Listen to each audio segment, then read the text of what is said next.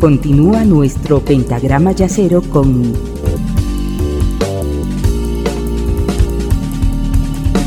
la quinta disminuida.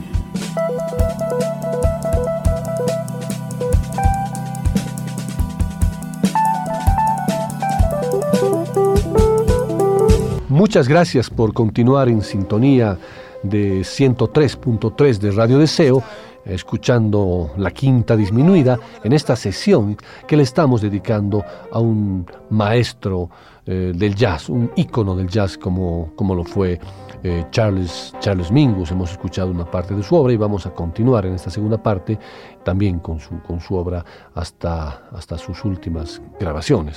El, el, texto que quiero compartir con ustedes junto con la música es un texto hermoso que pertenece a un libro que además se llama Pero Hermoso, un libro de jazz de Geoff Dyer y en ese texto se habla de Mingus lo siguiente.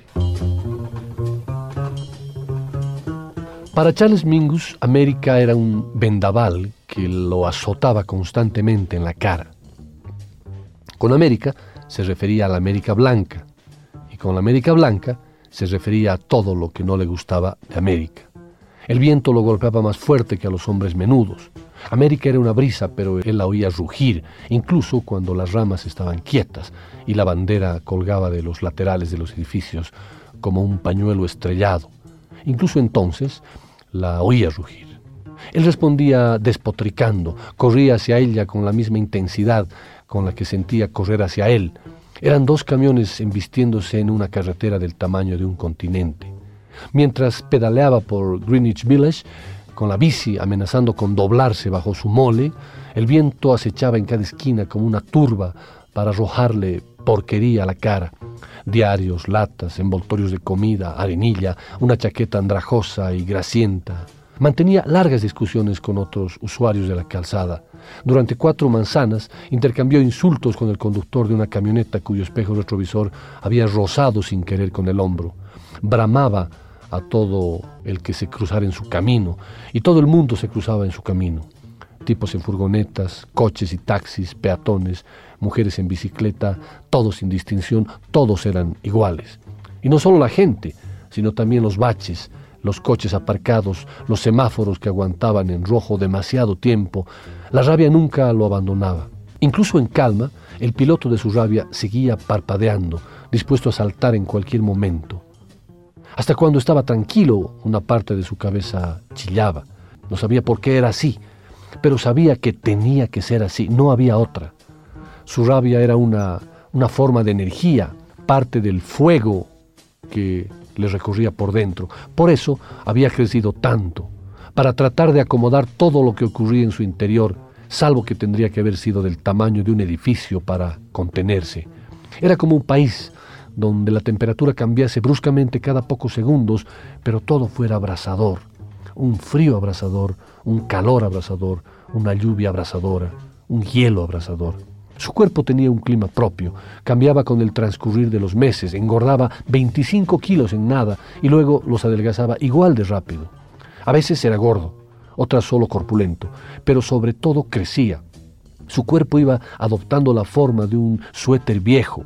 Probó dietas y pastillas, pero habitualmente ingería tres o cuatro cenas por noche, cada una acompañada de extras y guarniciones y rematada por un par de, de bolas de helado. Nunca se hartaba del helado Cualquiera que fuera el sabor, el tipo, daba igual. Una vez perdió 18 kilos con una dieta y nadie se dio cuenta. Fue como quitar un par de libros delgados de una biblioteca del tamaño de una casa. Así como debías encontrar tu propio sonido, tenías que dar con tu tamaño. Y la tradición decretaba que cuanto mayor, mejor. El peso nunca lo ralentizó. Cuanto más engordaba, más intenso se volvía, como una bolsa llena a reventar. Vamos a escuchar uno de, de los más conocidos y representativos temas de Charles Mingus, aquel que le dedicara a Lester Young cuando éste murió. Este tema, como todos ya saben, titula Goodbye Pork Pie Hat.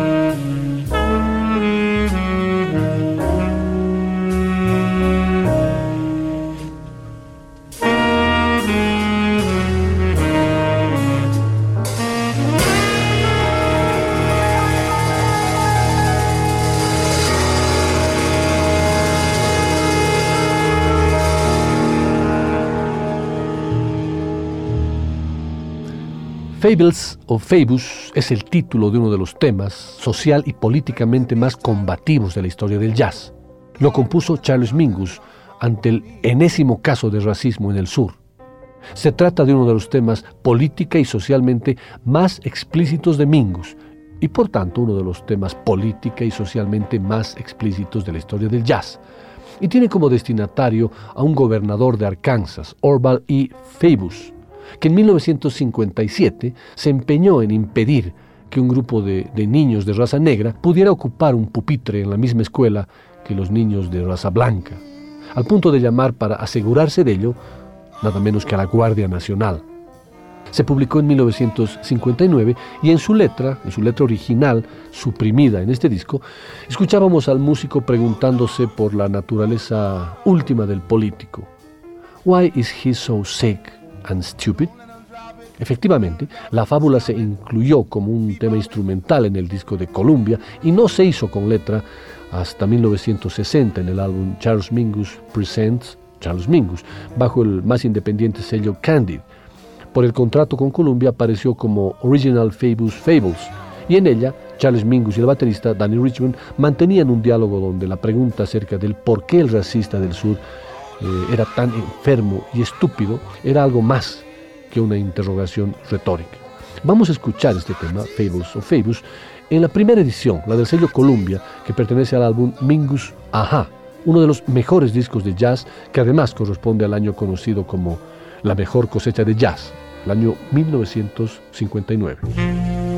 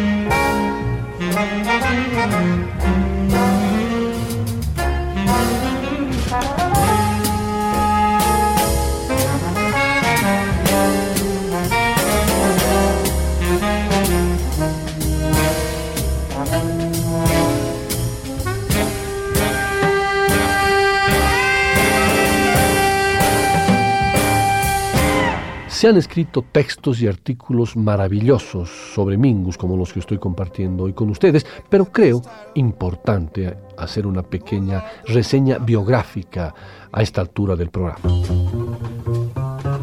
Se crió en el área de Watts, en Los, en Los Ángeles, California. Su familia era de origen sueco y afroamericano por parte de sus abuelos paternos y chino y británico por parte de sus abuelos maternos. A pesar de esto, creció en un entorno familiar estricto y discriminatorio. Su madre falleció apenas seis meses después del parto a causa de una miocarditis crónica, quedando Mingus a cargo de una madrastra mitad amerindia y que permitía únicamente música relacionada con la iglesia en el hogar, por lo que Charles tuvo sus primeros contactos con la música en la iglesia Holiness Church de Watts. A pesar de esto, desarrolló un prematuro afecto, cariño por el jazz, especialmente por la música de Duke Ellington. Estudió el trombón en un principio, como se los comenté al iniciar el programa, pero dada la incompetencia de su profesor, desvió su atención hacia el cello. Un amigo, un amigo suyo, conocedor de las ideas antirracistas de Mingus, le advirtió que estaba ensayando con un instrumento más propio de blancos que de negros, lo que hizo que se dedicara al estudio del contrabajo.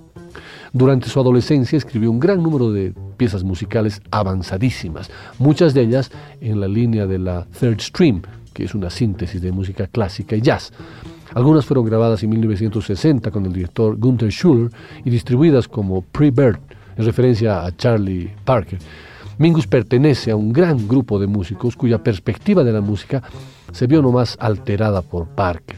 Vivieron la era antes y después de Bird.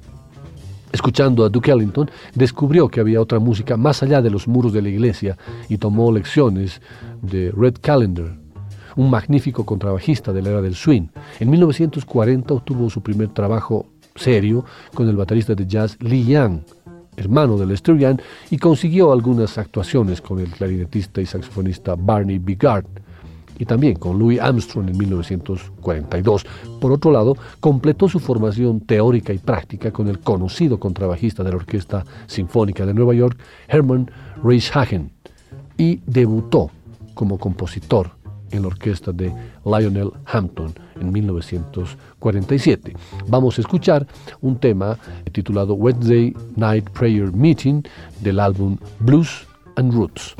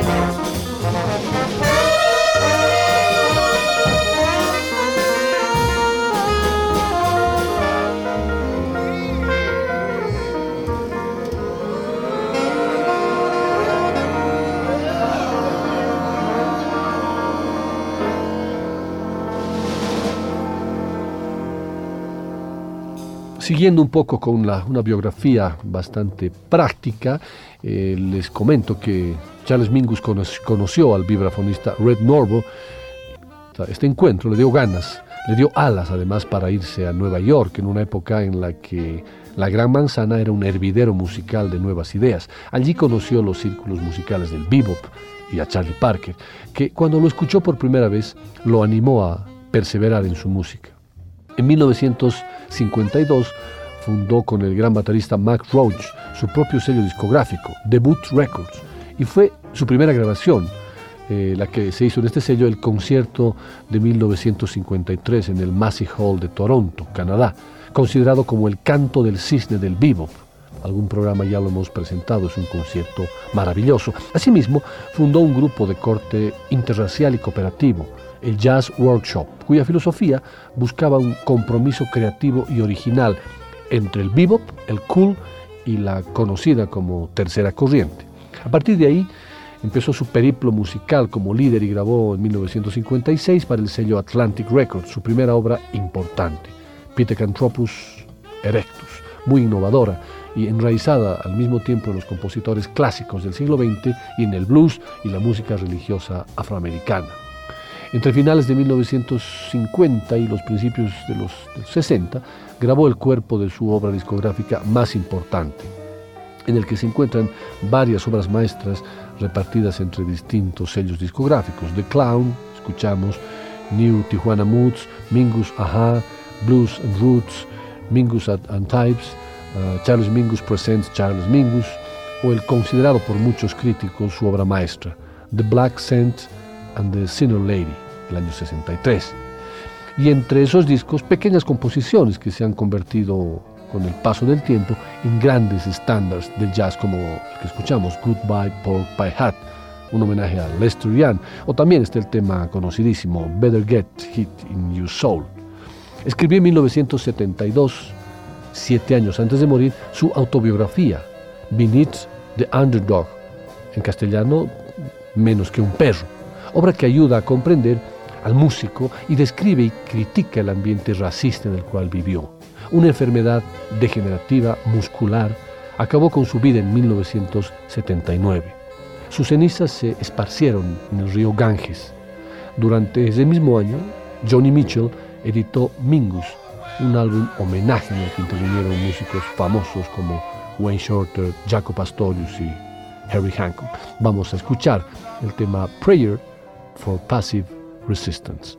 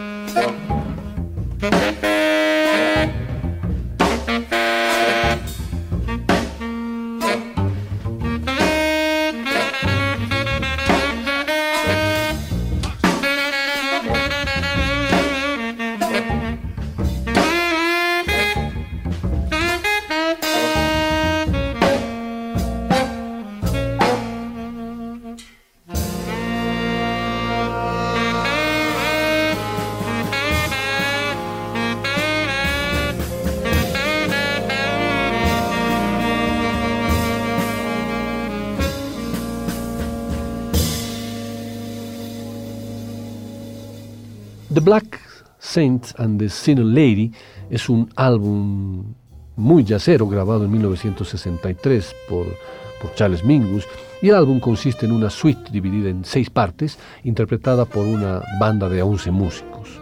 El álbum constituye un buen reflejo de las habilidades que realmente tenía Charles Mingus como compositor y como líder.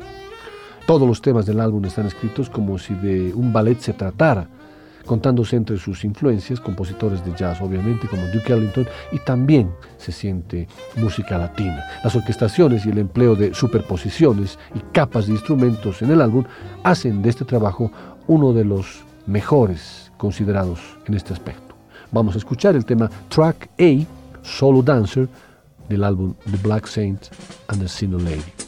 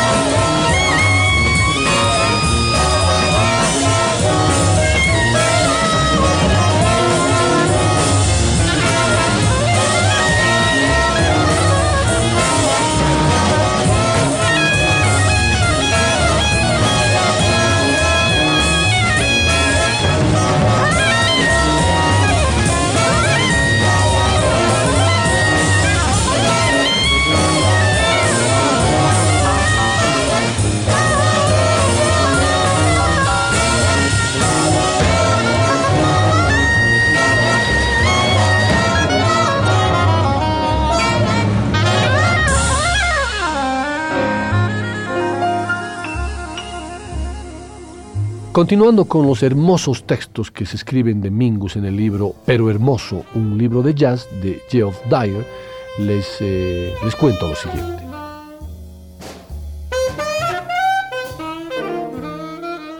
Mingus, Mingus, Mingus, no un nombre, sino un verbo. Incluso el pensamiento era una acción, un impulso interiorizado. Gradualmente fue asumiendo el peso y las dimensiones de su instrumento. Pesaba tanto que el contrabajo simplemente le colgaba del hombro como un talego. Podía obligarlo a hacer cualquier cosa. Algunos tocaban el bajo como escultores grabando las notas en una roca inmanejable.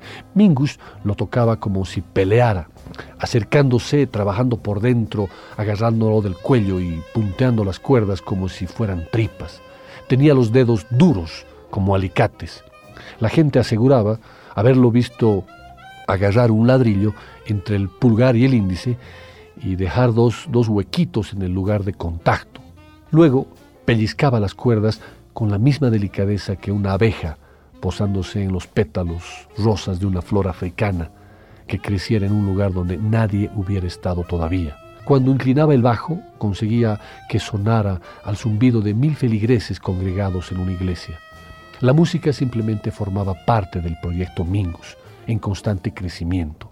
Cada gesto y cada palabra del día, por triviales que fueran, estaban tan saturados de Mingus como los demás desde atarse los zapatos a componer meditations, el conjunto del hombre y su música está presente en el menor atisbo de él, como en la foto de Hinton donde se lo ve leyendo.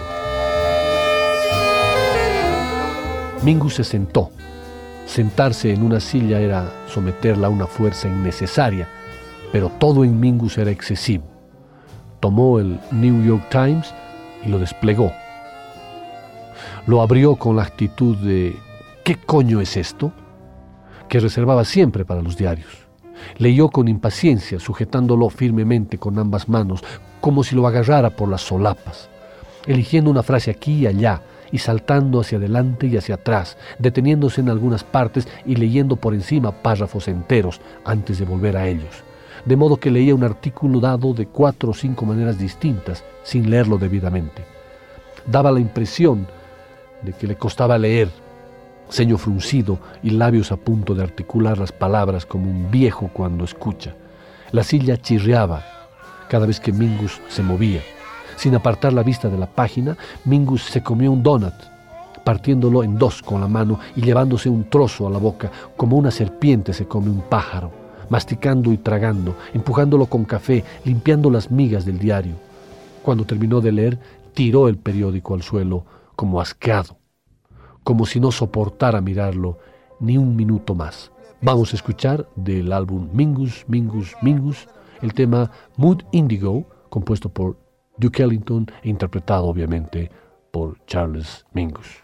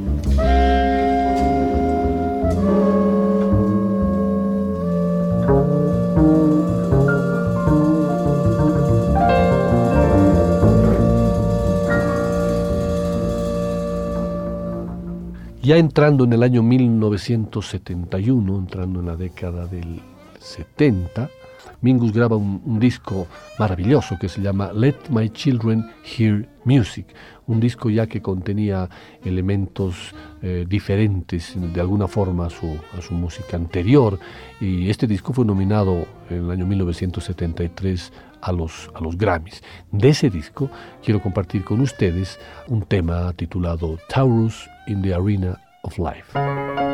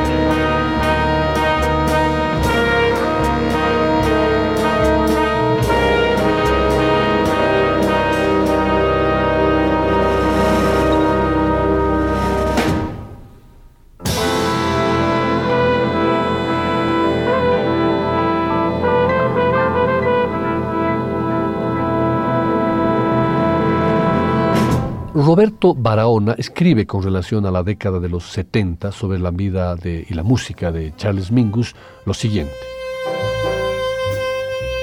Una beca de la Guggenheim Foundation, la publicación de Beneath the Underdog en 1971 y la venta de los masters de debut al sello Fantasy elevaron su espíritu y un nuevo y estimulante long play para Columbia, Let My Children Hear Music, que lo escuchamos anteriormente, le dio un vuelco de publicidad, reconocimiento y atención por parte del público.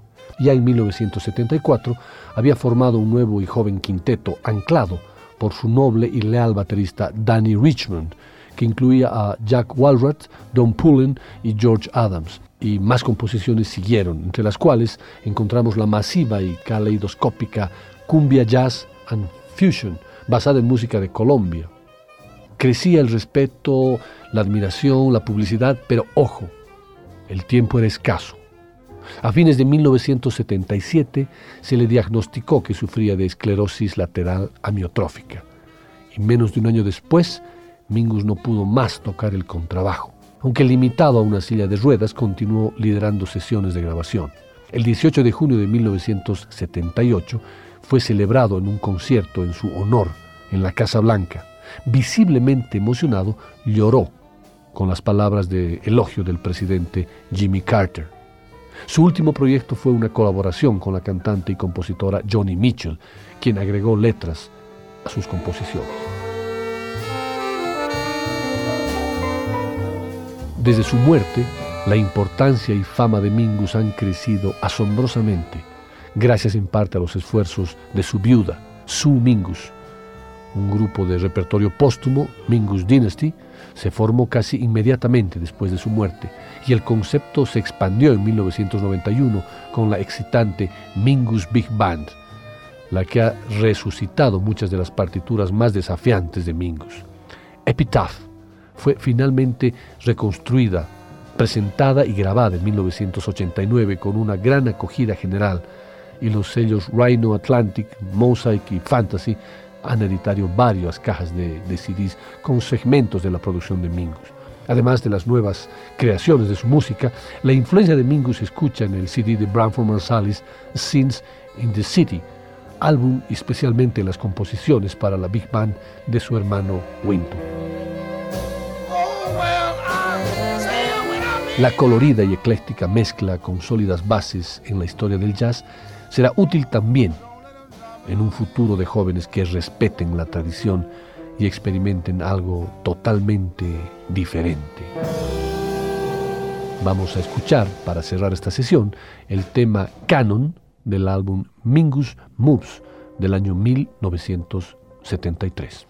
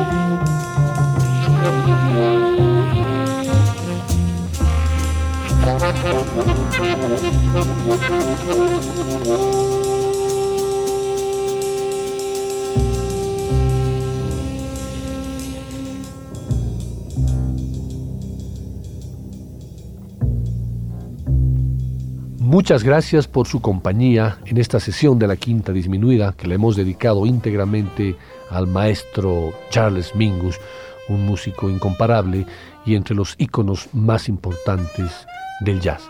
Nuevamente, gracias por su compañía. Los que llegaron tarde a esta sesión pueden escuchar el reprise del sábado a las 5 de la tarde y aquellos que no puedan hacerlo podrán bajar o escuchar o descargar el programa. Muchas gracias y hasta el próximo jueves.